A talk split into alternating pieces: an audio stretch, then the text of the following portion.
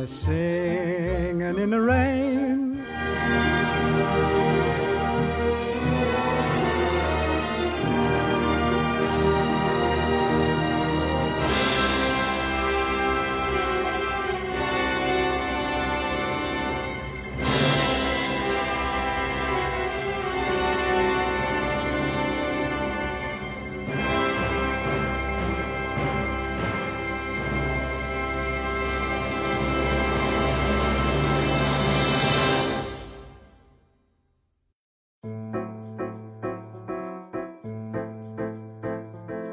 欢迎收听我们今天第一期的 Shockwave 节目震荡波”。这个节目呢是以电影音乐为主的一个播客。我是主持人哈利菠菜，大家可以叫我菠菜。啊，我是主持人汽车大师。呃，在今天的节目中呢，我们即将谈到的是汉斯季默。超人是在上个月上映了，因此我们打算在第一期节目中做汉斯季默以超级英雄为主题的电影配乐。呃，今天呢，我们很荣幸的请到了微博上汉斯季默的音乐这个微博的博主，呃，孙新凯同学，新凯，Hello，大家好。呃，在今天的节目中呢，我们将谈到寂寞的《超人钢铁之躯》这部配乐。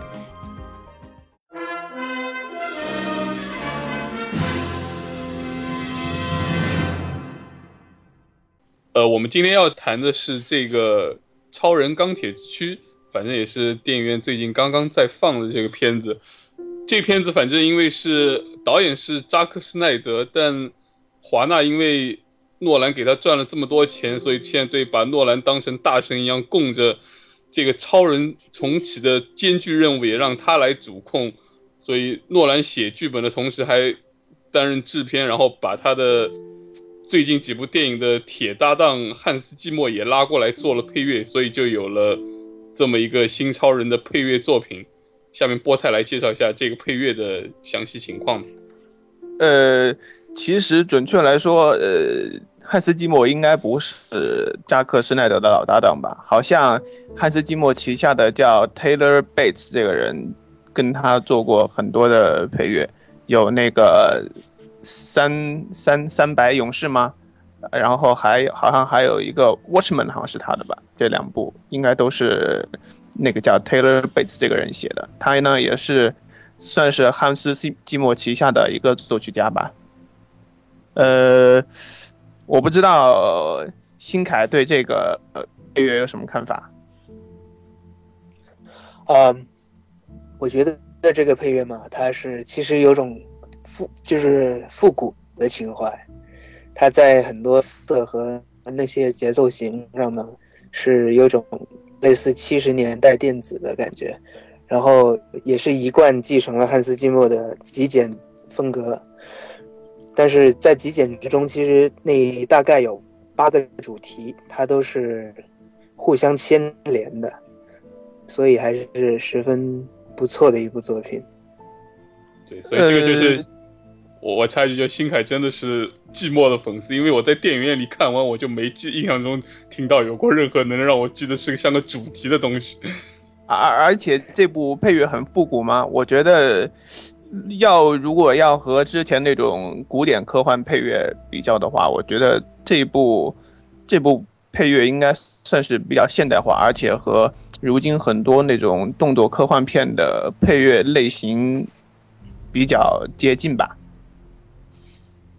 哦，他他我说他复古不是在像学院派那边的复古，而是在像那种流行乐、电子乐那方面的复古。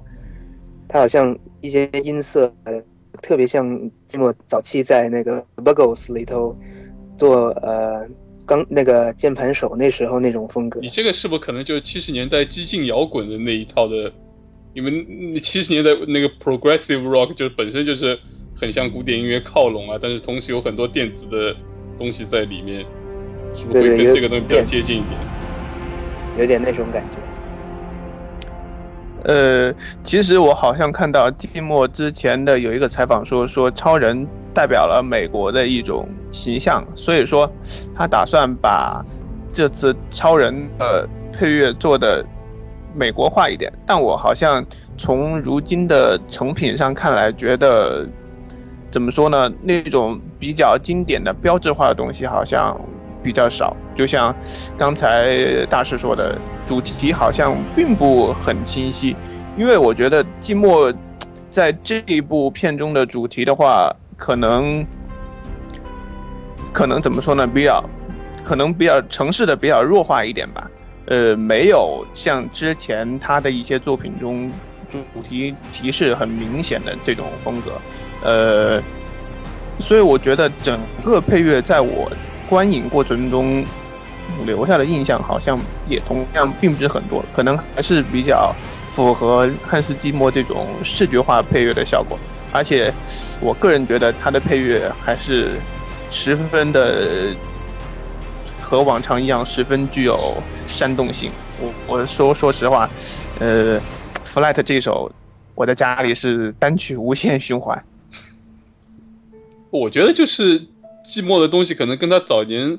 玩摇滚的背景应该还是蛮蛮相通的吧？就是他的，反正他包括和蝙蝠侠那个配乐，就是给我的感觉基本上没有什么很清晰的旋律线的主题吧，就都是几小节几小节的重复，然后就像摇滚乐那种什么 riff 之类的东西了，跟那个东西反而更接近，不像你就像菠菜你说的古典好古典好莱坞大片那种主题音乐都是。有一个很鲜明的一个旋律主题，我觉得汉斯季默的东西很少有这个东西在，因为主要是近年来的作品的话，当然早年还是比较清晰一点。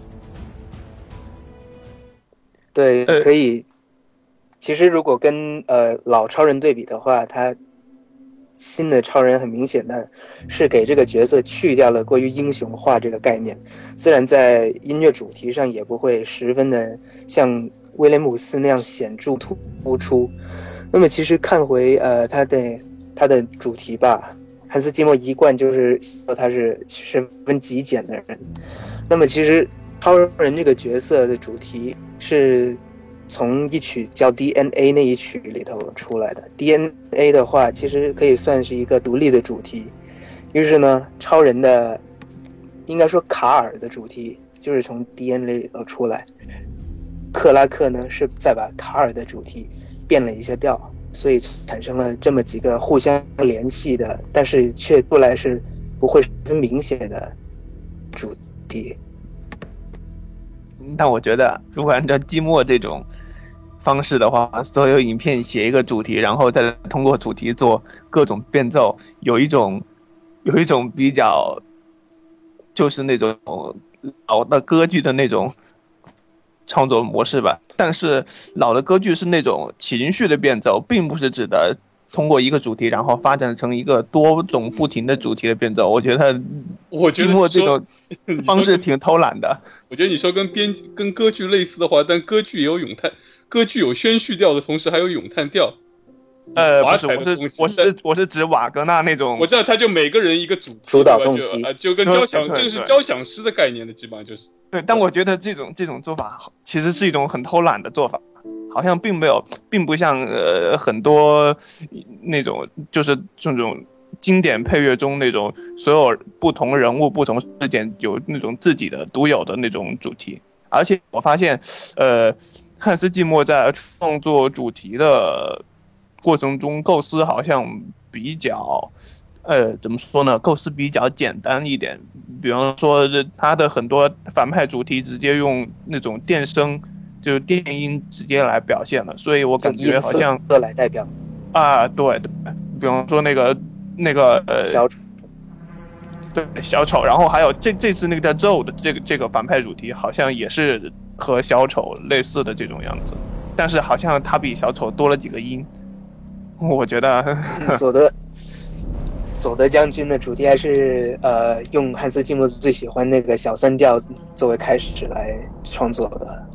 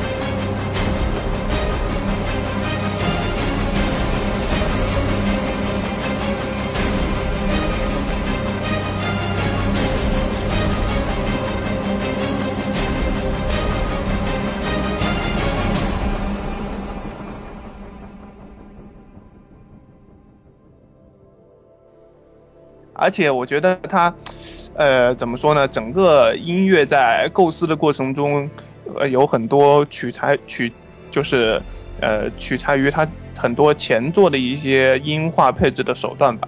比方说那个《Cryptions Last》有一个那个小提琴独奏，然后配给的画面是那个呃飞船上升，就是那种感觉，也好像在之前的《天使与魔鬼》里面那个。天使与魔鬼。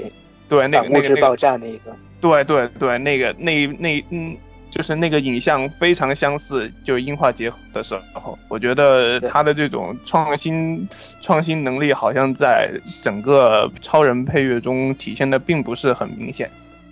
不，这也我觉得这是他一个对于处理这种这种场面的话，他的独特的一种情绪吧。还有，其实类似的还有《福尔摩斯二》里头。福尔摩斯跟莫里亚蒂跳下瀑布的时候，也是，呃，用极静衬极动这种感觉，就是音乐很安静，画面很燥。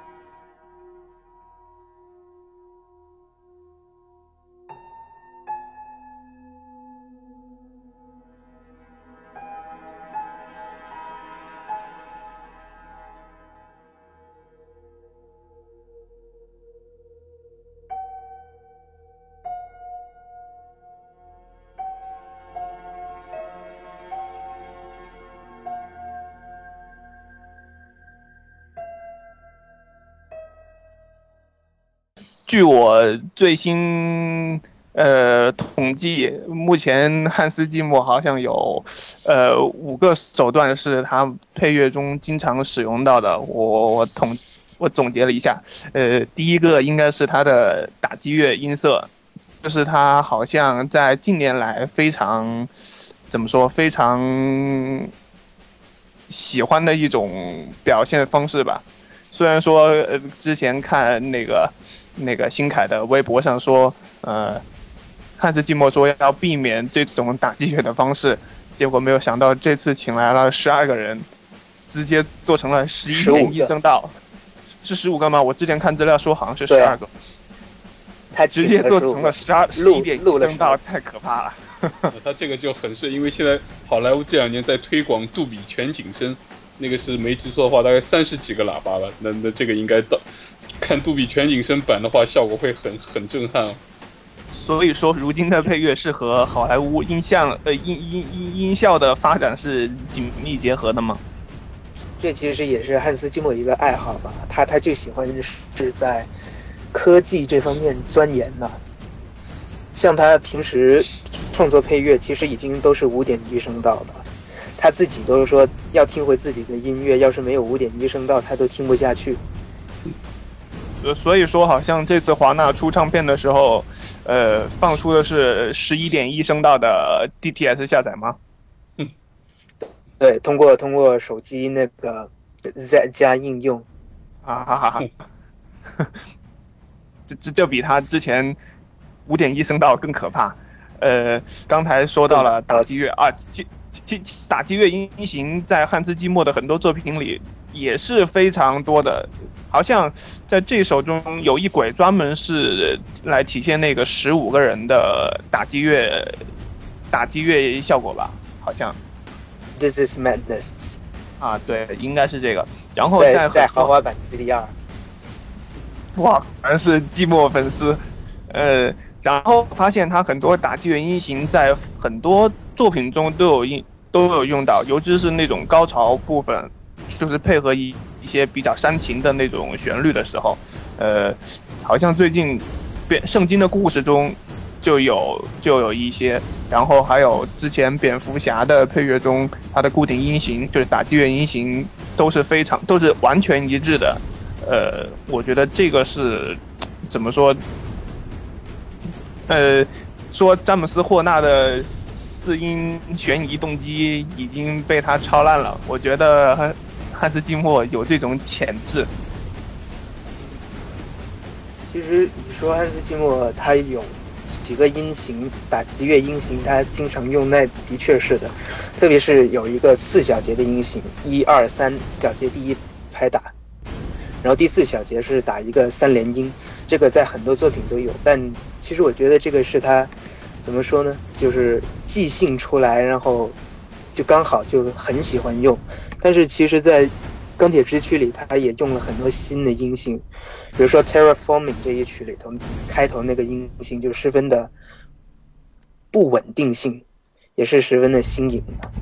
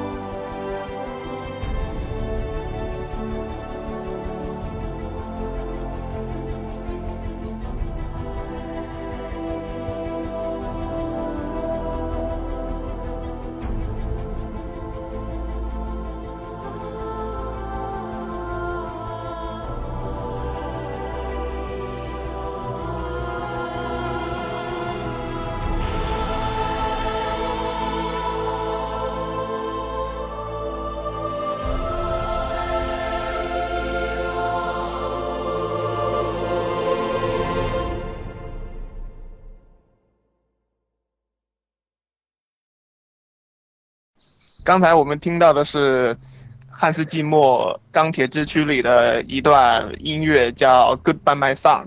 这段音乐呢，是我认为十分能够凸显汉斯季默几大创作特征的一段旋律吧。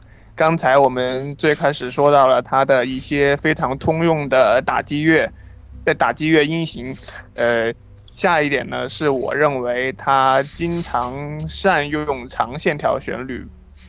这一点好像在很多，其实，在很多作曲家如今的一些作品中，都有体现嘛？怎么说呢？它是，我觉得这是一种非常视觉化的一种创作手段。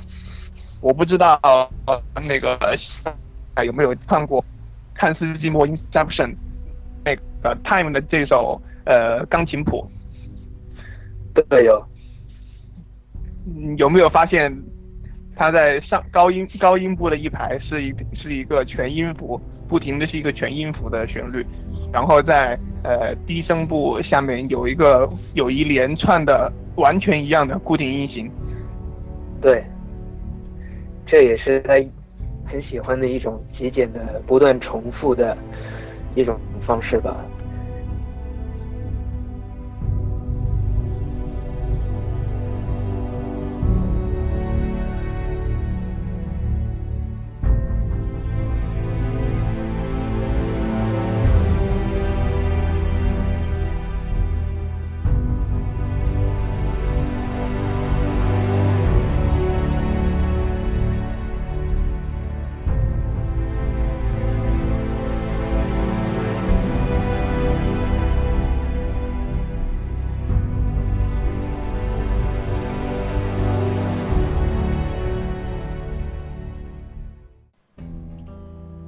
呃，其实它的这种固定音型怎么说？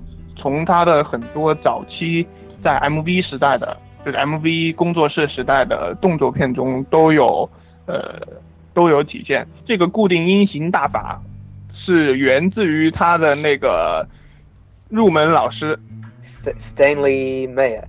好，就是这种比较极简的创作方法吧，从他很早期的作品都开始体现了。然后我觉得这种固定音型，我他们录音现场的一些视频，包括一些十六分音啊和三十二分音这种很快速的那个运功方式，我觉得这是对一些乐手的演奏极限的挑战。然后包括 John Powell 这种，呃，之前在汉斯季默工作室工作过的作曲家，也有一些非常。比较夸张的手法，但是好像，呃，John Powell 在他的一些作品中，动作片配乐那个配乐作品中，并没有用实录的，并没有用实录的方式来表现这种固定音型。呃，好像他之前的那个《全民超人》这个配乐中，他在那个配乐后期的配乐后期的固定音型用的是那个用的是音音色库，因为他的那种，呃。整个音乐固定音型那种颗粒感非常强，所以这是他前我认为那个汉斯季默呃常用的三个手段。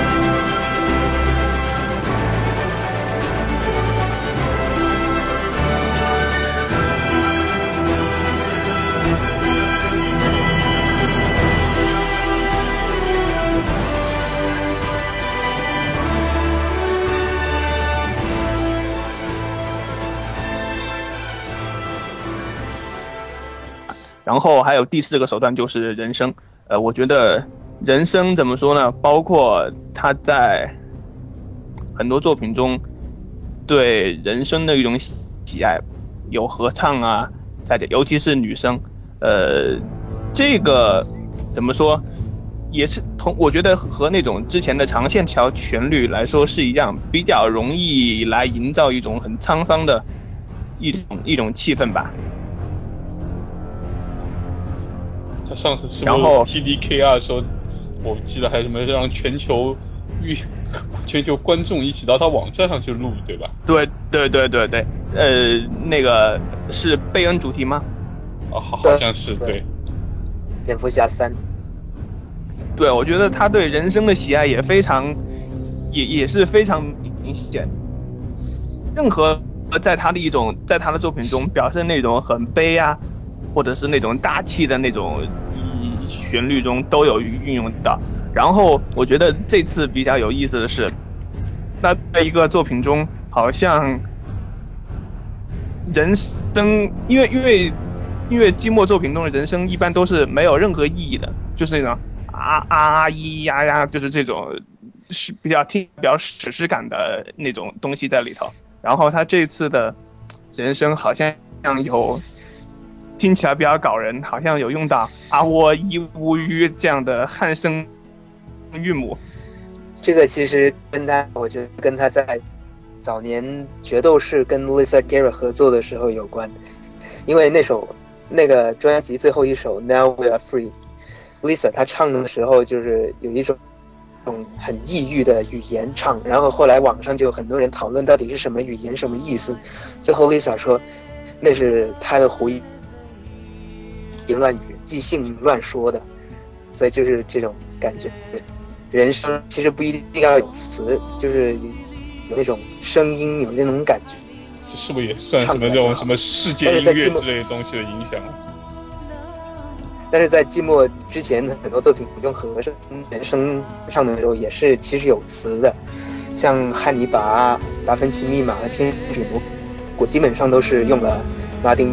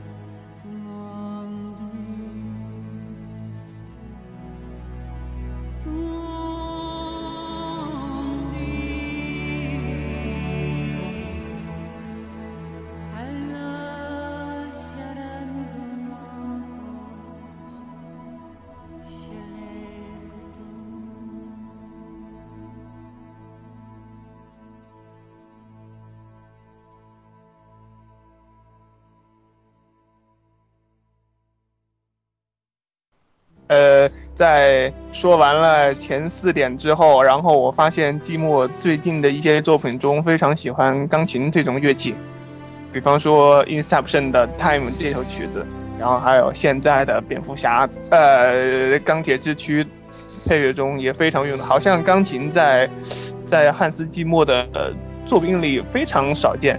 呃，比方最大家最耳熟能详的应该是那个。那个珍珠港的开场配乐吧。对，新新凯有对那汉斯季默钢琴作品的印象吗？不多，呃，《The Holiday》好，那部喜剧，好像这种季默对浪漫题材的作品中。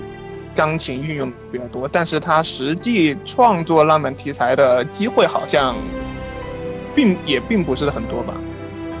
对，早早年那些比较多吧，像 Nine Months，嗯，Spanglish 那些作品，Something Gotta Give 那些都用了比较多的钢琴和吉他这些轻快的乐器。其实我觉得汉斯季默这种怎么说，把一些看似简单的乐器揉在一起，因为因为他之前好像有接受过采访，说他想去写一些结构简单的音乐来控制整部配乐的情绪。觉得一个是他这句话呢，一个是他，我认为他音乐结构一向都比较简单。第二个，他的音乐。确实在煽动性方面做得非常出色，所以说我觉得这几样东西在应该在汉斯季默后续作品后续的作品中会有更多的体现。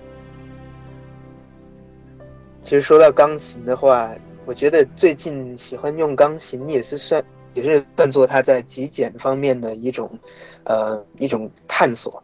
因为钢琴其实如果说旋律简单的话，弹出来那个声音的效果也是非常的简洁。比如说像猫女的主题《蝙蝠侠三》里头，其实还有一个很有趣的东西。汉斯季默之前在采访说，为什么要用钢琴给猫女呢？因为以前小提琴是用猫肠子做弦的，所以他就是个十分喜欢猫的人士，就绝对不用小提琴做做猫女的。主题，但我觉得汉斯季默这种主题的创新确实比较怎么说，呃，并不是从音乐角度上做出的考虑，而是从一些实体方面，包括对影片就是影片实际的那个剧情上做出很多考虑。比方说他最近的那个独行侠啊独行侠，说他用那个呃火车。轮轨的那那个来做音色采样是吧？对，这小火车去。我觉得这种创意简直太可怕了。如果你要做飞行主题的话，你到飞机上去录，去录那个风声吗？还是去敲一敲飞机的翅膀？也不是不可以啊。因为其实，其实之前寂寞有人问过他对音乐的定义是什么，然后他的回答是任何组。组织好了的声音都能叫做音乐，不管是传统乐器，还是生活中各种的声音，亦或是电子的声音。所以，可能他的这个想法也是他音乐为何如此音效化的一种原因吧？可能。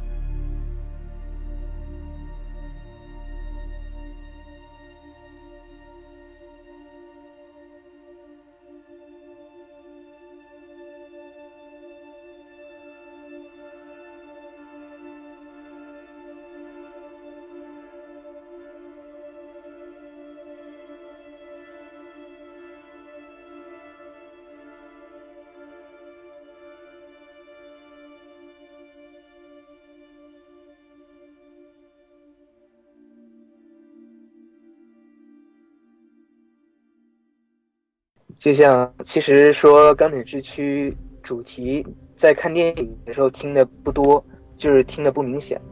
那大概总结一下吧，有大概有八个。卡尔的主题，作为就是他作为一个外星人的主题，然后还有克拉克的主题，一个作为地球凡人的东西。然后嗯，这两个主题是电影里出现的最多的，但是直到在。最后最后一曲，嗯，What What are you going to do when you're not saving the world？里头，这两个主题才合二为一，成为了一个真正意义的钢铁之躯的主题。所以这也是呃，跟他之前在做蝙蝠侠时候的概念类似。第一部蝙蝠侠，直到电影最后，汉斯季默才明确的给出了一个呃蝙蝠侠的主题，所以叫经过了整部电影之后，真正意义的蝙蝠侠才诞生。这个概念是类似的。